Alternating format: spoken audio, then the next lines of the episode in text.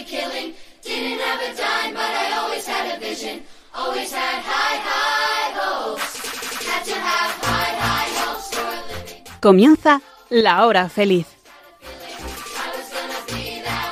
El espacio para los más pequeños de la casa aquí, en Radio María.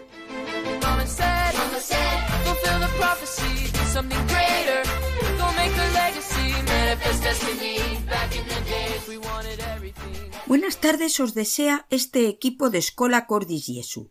Berardo, Ignacio y Rodrigo Castiñeira, Clara Presas y Marta Jerez os invitamos a pasar esta hora feliz con mucho arte.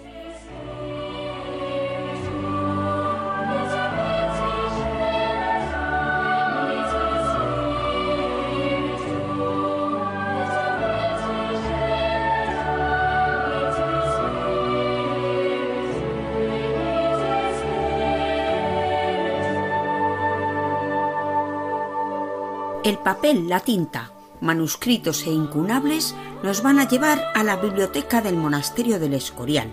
Escucharemos a la escolanía en un Gloria. Murillo nos espera para adentrarnos en uno de sus cuadros. Y en nuestra última sección, Arte en la Palabra, terminaremos con una poesía de Santa Teresita de Lisieux.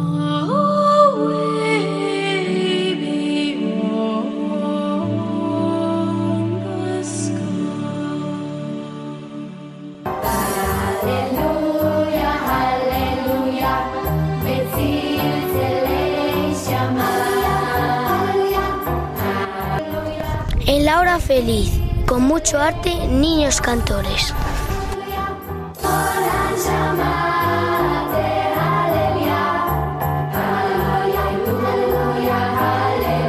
Nos trasladamos al monasterio del Escorial y hoy vamos a hablar de un lugar dentro del monasterio. Pero antes de eso, Felipe II fue el rey que puso en Madrid la capital.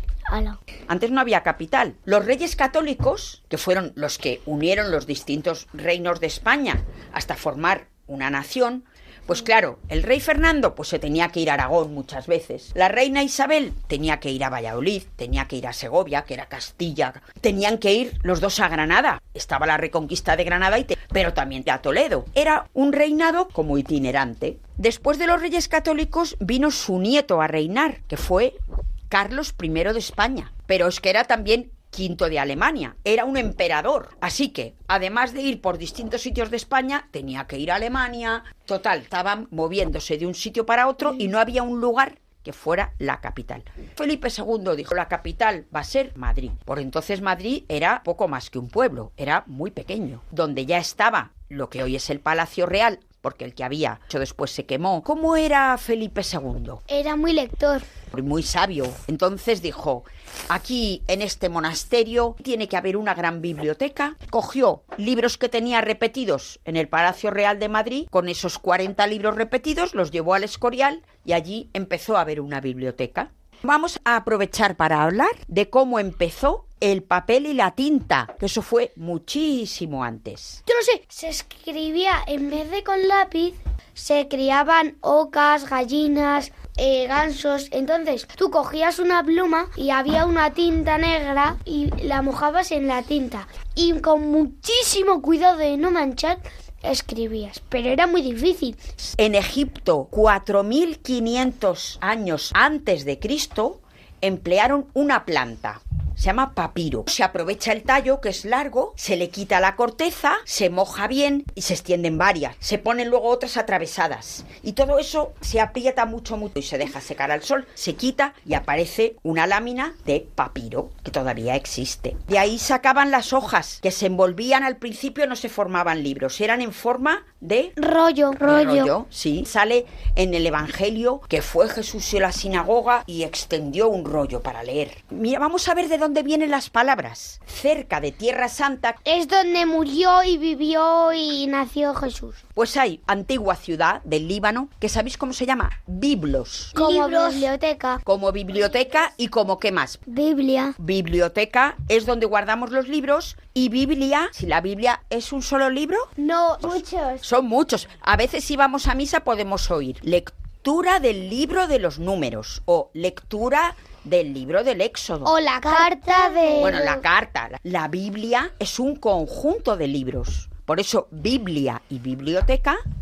tienen un- una raíz de la palabra que es la misma y que viene del nombre de ese pueblo donde comerciaban mucho con papiro. ¿Veis cómo todo encaja? Pues otra materia que se utilizó un poco más adelante fue el pergamino. ¿Os suena? ¿Habéis oído esa papel? Sí. También viene de una ciudad que se llamó Pérgamo. Pero el pergamino no se hace con materia vegetal. Con, barro, arcilla... No, con la piel de los animales. Es broma. Con ¿En la piel de animales. Sí, pero sí, sí. ¿cómo? ¿Cómo? Con- se coge una piel, de- pues ya si por ejemplo se haya muerto un cordero, se le quita la lana, se le quitan varias capas, se estira muy bien, se deja al sol y se forma un pergamino. Era muy elástico y, y también se utilizó con la tinta. Mm. Varios orígenes. El primero, Alquitrán. no, pero casi, casi. Cualquiera puede poner un cacharro en el fuego y hay una parte que se queda negra del propio Ah, humo. sí, claro. El hierro. Humo. Es humo que va a parar a la cazuela y se queda negro. Eso se llama hollín. Pues eso se mezclaba y de ahí salía una tinta.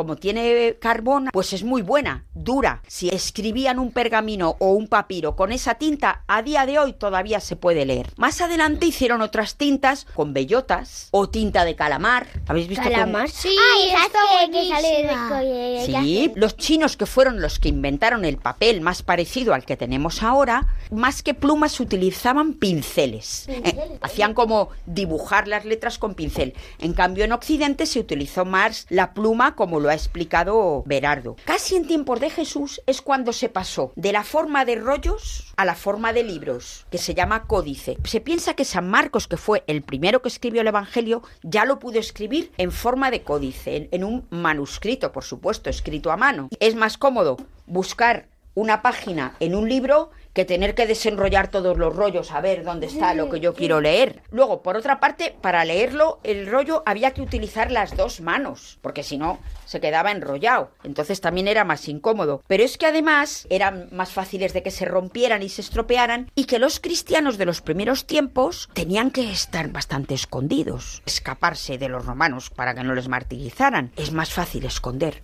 un librito entre los equipajes cuando viajaban un evangelio que un montón de rollos. Porque claro, ocultarían te- mucho y te les pillan, te pillan. Te pillan rápido. Pero durante siglos se emplearon los dos, los rollos y los códices. El papel que habían inventado los chinos se extendió por todo Asia. Llegó al norte de África y por el norte de África cuando vinieron a España, llegó también el papel. La primera fábrica que hubo en España se puso en Córdoba sobre el año 1000. Todo se escribía a mano, eran manuscritos. Y durante siglos los monjes en los monasterios hacían copias. A ver quién se acuerda de un fraile, Fray An- que Era un pintor. era un pintor que al principio eh, lo que hacía era en esos libros iluminador, pintar los dibujos y pintar las letras capitales que son más grandes. Hasta el siglo XV no se inventó la imprenta. Por ejemplo, tú en el siglo XIV querías tener una Biblia, toda ella estaba escrita a mano. La encargarías a un monasterio que te la escribieran enterita, palabra por palabra, para poderla tener. Pero no había otra manera. mucho, ¿no? Claro que tardaban. Como años. Entonces Gutenberg fue un alemán que tuvo esa idea, poner una especie de tabla y unas letras formando las palabras en plomo. Eso sí, las letras no se pueden poner tal y como las leemos, sino tal y como las veríamos en un espejo, o sea, al revés.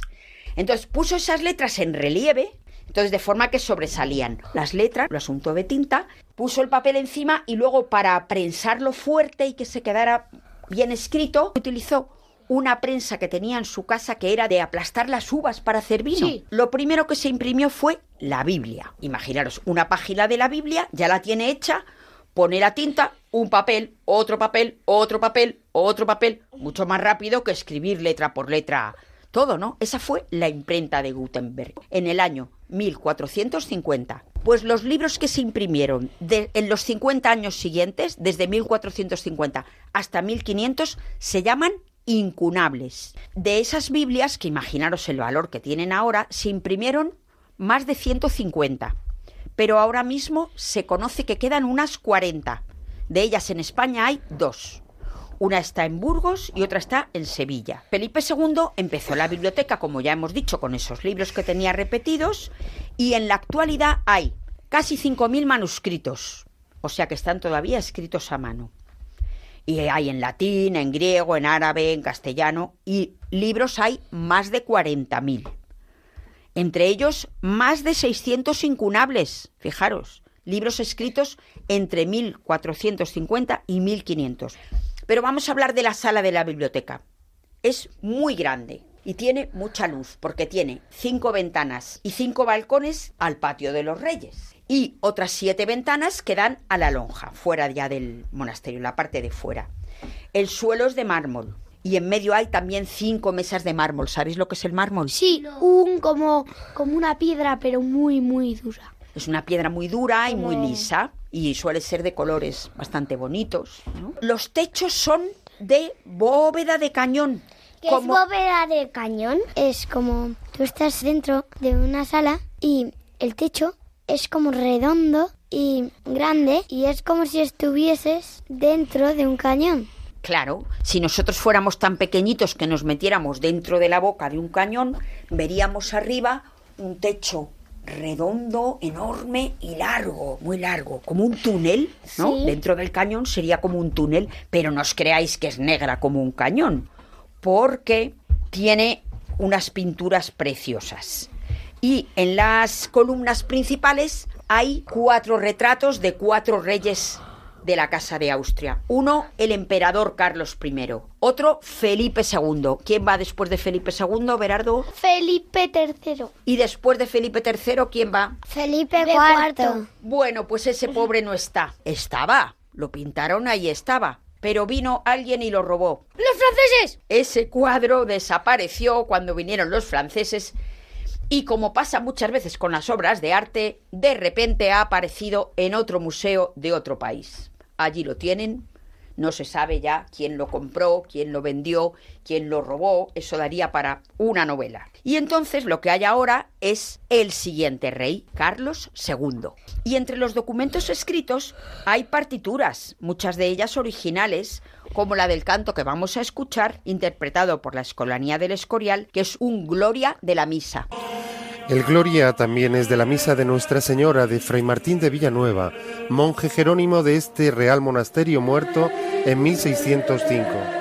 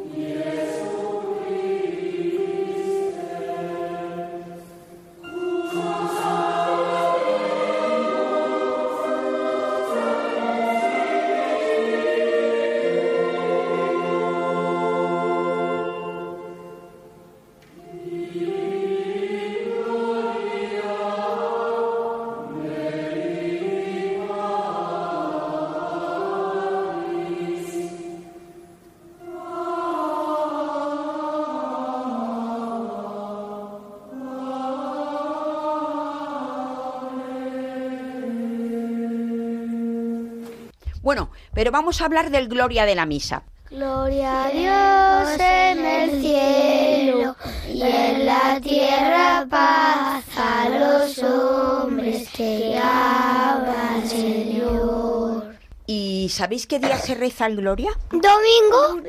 Sí, se reza todos los domingos menos en Adviento y en Cuaresma. ¿Por qué no? Porque Pues- en Adviento y en Cuaresma son las etapas de- del año litúrgico en las que nos estamos preparando para una fiesta. En Cuaresma, la Pascua. Y en Adviento, la Navidad, que nace el Señor. Muy bien, sí. Entonces son tiempos más penitenciales y el Gloria es un canto más propio de tiempos más alegres. Es muy bonito. Este año quiero que os fijéis. Todavía falta un trimestre entero. Porque después de toda la cuaresma sin cantar el Gloria, llega el sábado santo, la vigilia pascual, que es por la noche y que es una de las fiestas, de mis fiestas preferidas de la iglesia. Es una preciosidad. Se empieza con una hoguera, con el fuego, pero sin embargo en el altar no están todavía las velas encendidas y hay muchas lecturas. Entonces, se hacen varias lecturas del Antiguo Testamento y la iglesia está bastante oscura, no está con todas las luces iluminadas. Y de repente, cuando acaban las lecturas del Antiguo Testamento, los salmos y las oraciones, el sacerdote empieza a entonar el gloria, empiezan a sonar las campanas, se encienden las luces del altar, porque ya que es lo que vamos a anunciar. Qué que bonito, Jesucristo ¿no? Eh, ha- ha nacido. resucitado. ha resucitado. Pues eso es el Gloria, es emocionante. Es uno de los himnos más antiguos de la iglesia. La primera parte, que es la que habéis cantado, que es la más conocida, ¿de dónde viene? ¿Alguna idea? Que eh, cuando nació el Señor, los ángeles cantaron eso por todas partes. Justamente, es el canto de los ángeles en Navidad. Pero después nos dirigimos al Padre. Decimos, por tu inmensa gloria, gloria te alabamos, te bendecimos, te adoramos, te glorificamos, te damos gracias, Señor Dios, Rey celestial, Dios Padre Todopoderoso. Ofrecemos nuestras bendiciones a Dios Padre en forma de alabanza. Reconocemos que todo lo puede, porque ¿qué palabra hemos dicho que significa que todo lo puede? Todopoderoso. O, o es. también se puede decir Ma- omnipotente. Pero Marta, Sí. ¿cómo sabemos que los ángeles esa noche cantaron el Gloria si no se puede hoy eh, Bueno, ver? pues, pues mirar. Ese día los ángeles cantaron el Gloria y los pastores lo oyeron y seguramente se lo contaron a los apóstoles que fueron los que lo escribieron. Ay, se lo contaron ¿quién a sus hijos y sus hijos a sus hijos y sus No, hijos porque a lo sus escribieron hijos. todo en el siglo primero, o sea que no tardó tanto en estar por escrito que los ángeles aparecieron y cantaron eso. Después sigue una parte sobre Jesús. Señor, Hijo único Jesucristo, Señor, Dios, Cordero de Dios, Hijo del. Padre. Jesús es Señor, Cordero de Dios. ¿Quién le puso el nombre de Cordero de Dios? San Juan Bautista. Eso es, dijo. ¿Ese es el Cordero de Dios que quita? El pecado, del mundo. Lo mismo que lo decimos en... lo- eh, Pero, ¿por qué Cordero? los- ¿Por qué Cordero? ¿Por qué Cordero? Pues porque en la época de Jesús se sacrificaban los corderos para ofrenda a ellos. Y entonces Jesús, con su sacrificio, ya no hizo falta que sacrificaran a, a ningún animal Se, más. safri- se sacrificó Que ese Él- Cordero era el más grande de todos. Claro. ejemplo, o sea, que ya no hace falta más. Ya no hacen falta más corderos, porque el verdadero Dios ha sido el que ha permitido que qué. que las puertas las del cielo puertas se del abran. cielo se abran otra vez. Si no hubiese sido por eh, Dios, eh, los corderos ya estuviesen extinguidos de tanto Tanto sacrificio, ¿no? Después entonces dice, tú que quitas el pecado del mundo, ten piedad de nosotros. Tú que quitas el pecado del mundo, atiende. nuestras súplicas. Tú que estás sentado a la derecha del Padre, ten piedad de nosotros. Ahí estamos diciendo que nos libra de qué? Del pecado. Del pecado. Y está sentado. ¿Y qué quiere decir eso? Que está sentado. Que está Que está, que está en el arriba cielo, ¿Dónde? está en el cielo. en el cielo. Por eso decimos, porque solo tú eres santo. Solo tú, Señor. Solo tú. Altísimo Jesucristo. Tan altísimo que ¿dónde está? En el cielo. Claro, eso es. Jesús es el Mesías, está sentado a la derecha del Padre. Es Dios y llega el final ya. Y decimos, con el Espíritu Santo en la gloria de Dios Padre. Amén. Aquí mencionamos al Espíritu Santo, así que hemos hablado de... De Dios Padre, Dios Hijo y el Espíritu Santo. O sea que eso es la Santísima Trinidad. Trinidad. Pues este Gloria que hemos escuchado lo compuso Fray Martín de Villanueva. Es un monje jerónimo que llegó al monasterio del Escorial porque le mandó, Felipe II le mandó llamar para encargarse de la música. Fue encargado de canto, pero también, ¿sabes de qué? De las reliquias. ¿Mm? ¿Os acordáis que dijimos que en el Escorial Sí. había muchas reliquias? Sí. Fue experto, además de música, en latín y en griego. Muy buen organista. Este canto que hemos escuchado, junto con otros, al principio solo se podían escuchar aquí, en el Escorial, porque eran partituras que estaban en la biblioteca del Escorial, no estaban por todos sitios. Ahora ya se conocen más. En la hora feliz de Radio María, La Estampa.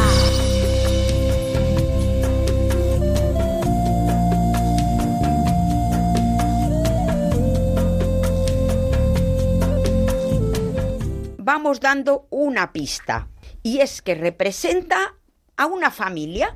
Solo vamos a decir eso, pero vamos a ir explicando cómo es este cuadro que lo podéis ver en el Facebook de La Hora Feliz, Marta, parece de noche. fuera o dentro. Dentro, dentro, en la casa de alguien. Hay un cesto con alguna ropa, luego hay como un armario o un sonajero como para la cuna. No, es, se, se llama una devanadera y es un aparato que da vueltas, redondo, en el que si yo tengo una madeja grande de lana, grande, como un roscón de reyes de grande, se pone ahí, en ese aparato, en la devanadera, porque así es como sale de cuando se hila. Pero después, la persona que quiera coger y hacer un ovillito pequeño, entonces eso va dando vueltas Es madera y, y su color es marrón. Cañas cruzadas, me parece. Muy bien. Y luego al- ahí hay como una mesa de estudio con un libro y una silla. Ahora vamos a hablar un poco de las personas. Clara, ¿tú qué cuentas? Hay una mujer que es como muy blanquita y está sonriendo. Tiene una especie de velo en los hombros, tiene el pelo un poco mar- eh, negro y está vestida con, con un vestido un poquito granate. Está sentada, tiene como un ovillo. Yo creo que está cosiendo. Un señor con barba que está enseñando a un niño a andar. ¿Y el niño es de cuántos años, más o menos? Como de dos o tres. Hombre, si le está enseñando a andar, ¿tu hermana sabe andar? ¿Y cuántos años tiene? Dos. Entonces, este niño... Un año. ¿Y el niño cómo va vestido? Eh, con una ropa blanca y como una falda marrón. Sí, lleva como un faldón color marrón, con una especie de cinturón, ¿no? Sí. Está, Aprendiendo a andar y se está cayendo un poco. está como apoyado en su padre, ¿no? Entonces hay una familia en la que están un padre, una madre y un hijo. Oye, en otros cuadros mm, vemos bastantes angelitos. Aquí, Berardo, Eh, no, no hay ángeles. no hay nada. Parece una familia normal y corriente, ¿verdad? Porque Sí, no hay sí. ángeles, pero sin embargo nosotros sabemos que no es una familia normal y corriente, ¿no? No. ¿Qué es? La Sagrada Familia. Pero todavía hay algo más. Hay un perro que se quiere comer a un pájaro y el niño le está sujetando al pájaro en su mano en alto para que el perro no se lo coma. Antiguamente a San José le representaban como un viejecito en los cuadros. Sin embargo, Murillo lo representa bastante joven y guapo en este cuadro y también en otros en los que también sale, que ya iremos viendo. A lo mejor ahora que hemos visto que hemos quitado el Belén, ¿habéis quitado el Belén ya de casa? Yo no. ¿Todavía lo tenéis? Ah, No, porque es que es muy bonito y no, lo que me- no me... Bueno, pues lo dejamos un poco más, fenomenal. No sé si os habéis fijado que a veces San José lleva una especie de bastón, un Es un callado, bastón. en el que na- Sí. en el que salen qué?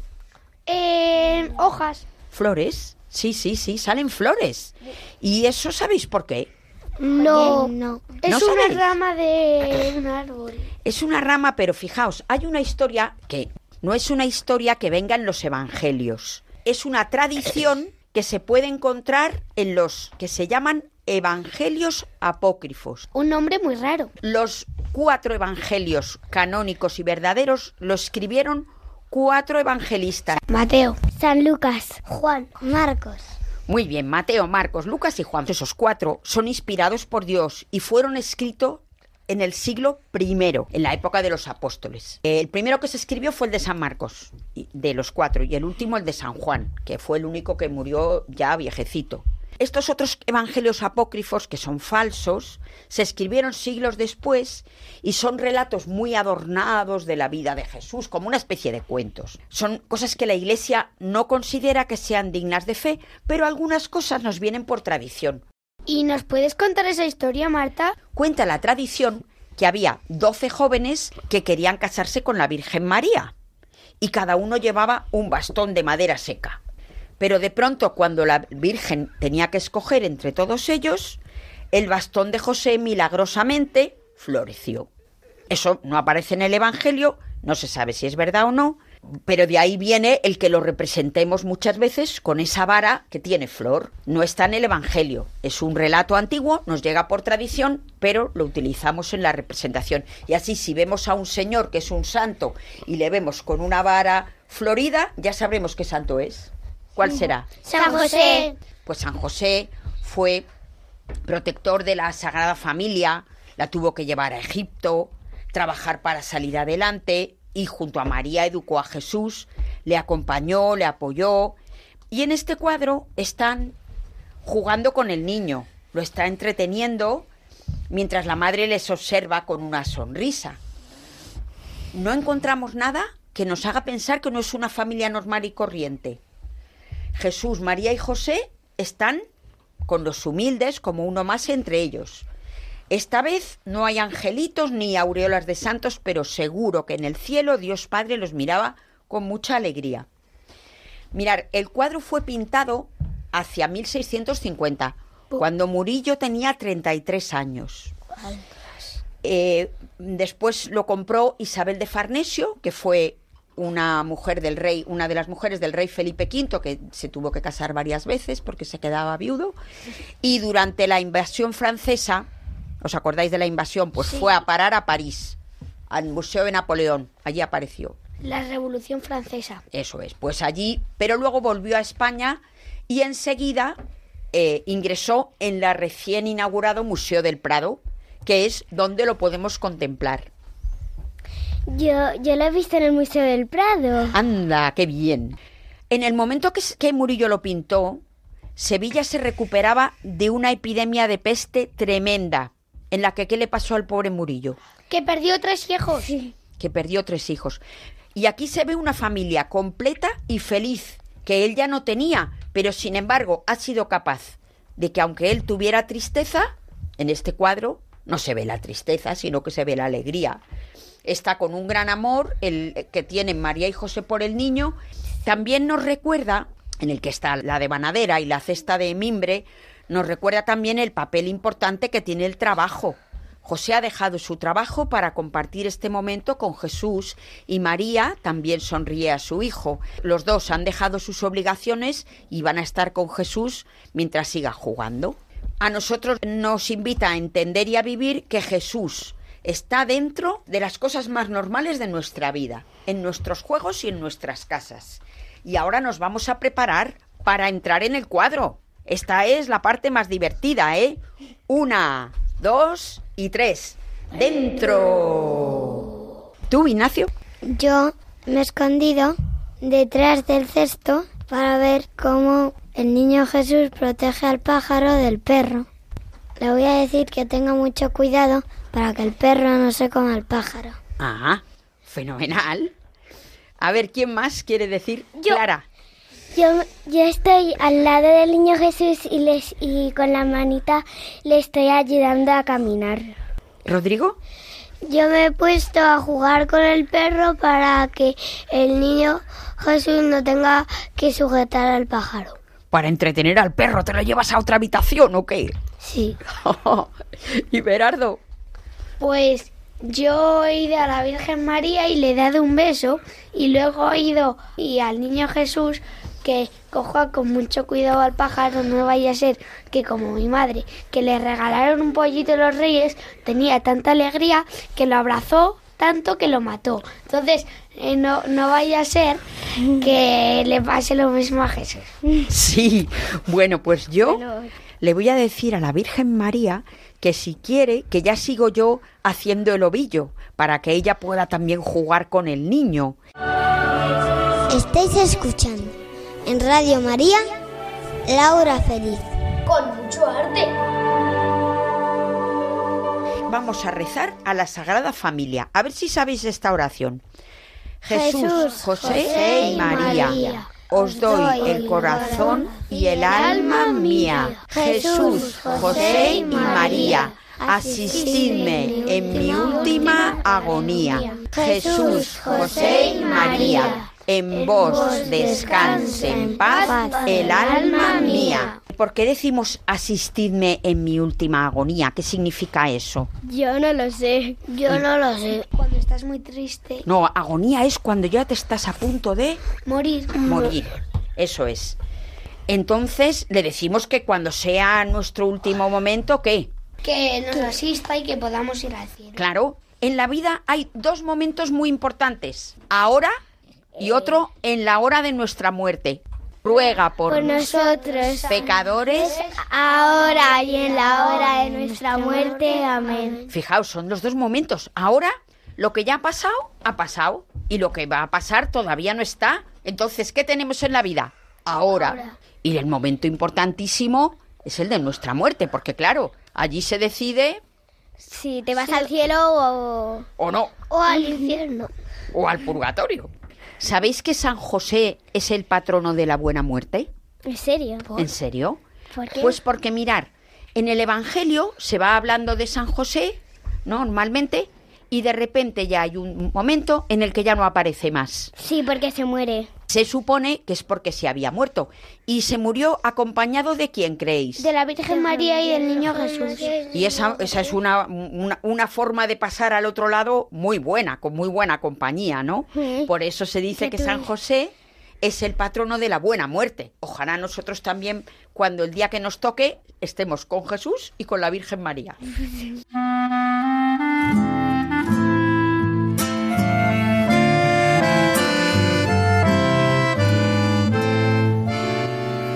En la hora feliz de Radio María, arte en la palabra.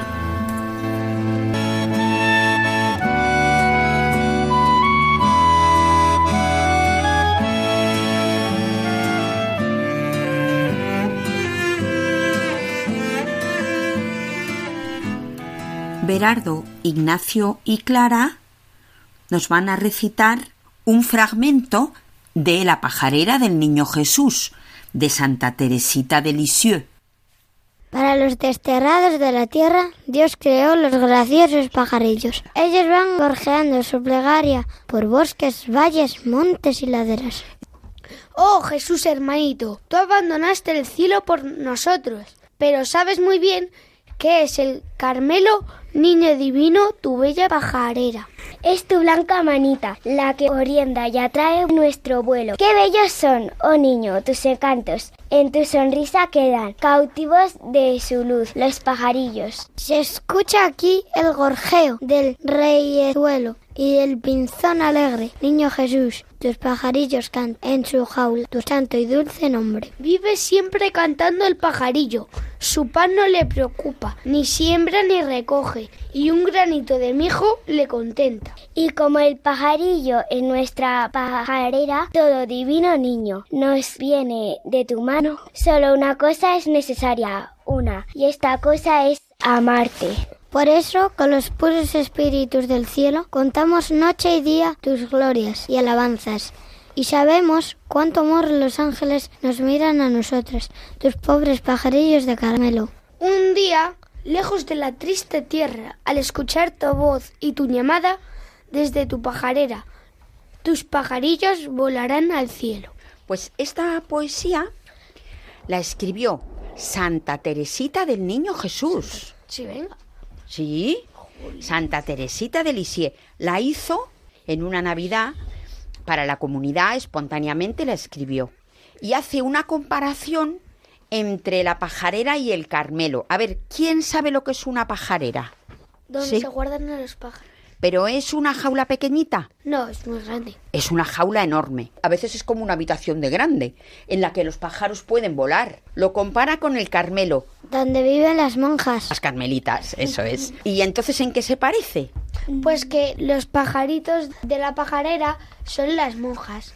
Hace como que son las monjas y que van a volar un día para ir Al cielo. Igual que los pájaros del Evangelio que no siembran ni siegan, la Carmelita lo recibe todo de la mano de Jesús y está muy alegre, se abandona en Jesús y se dedican a la única cosa necesaria, que es amar. Y al final todos los pájaros libres volarán al cielo donde continuarán cantando, claro, ya con Dios allí. Bueno, y es que estamos en el 150 aniversario de Santa Teresa de Lisieux. Hace unos días se habría celebrado su 150 cumpleaños.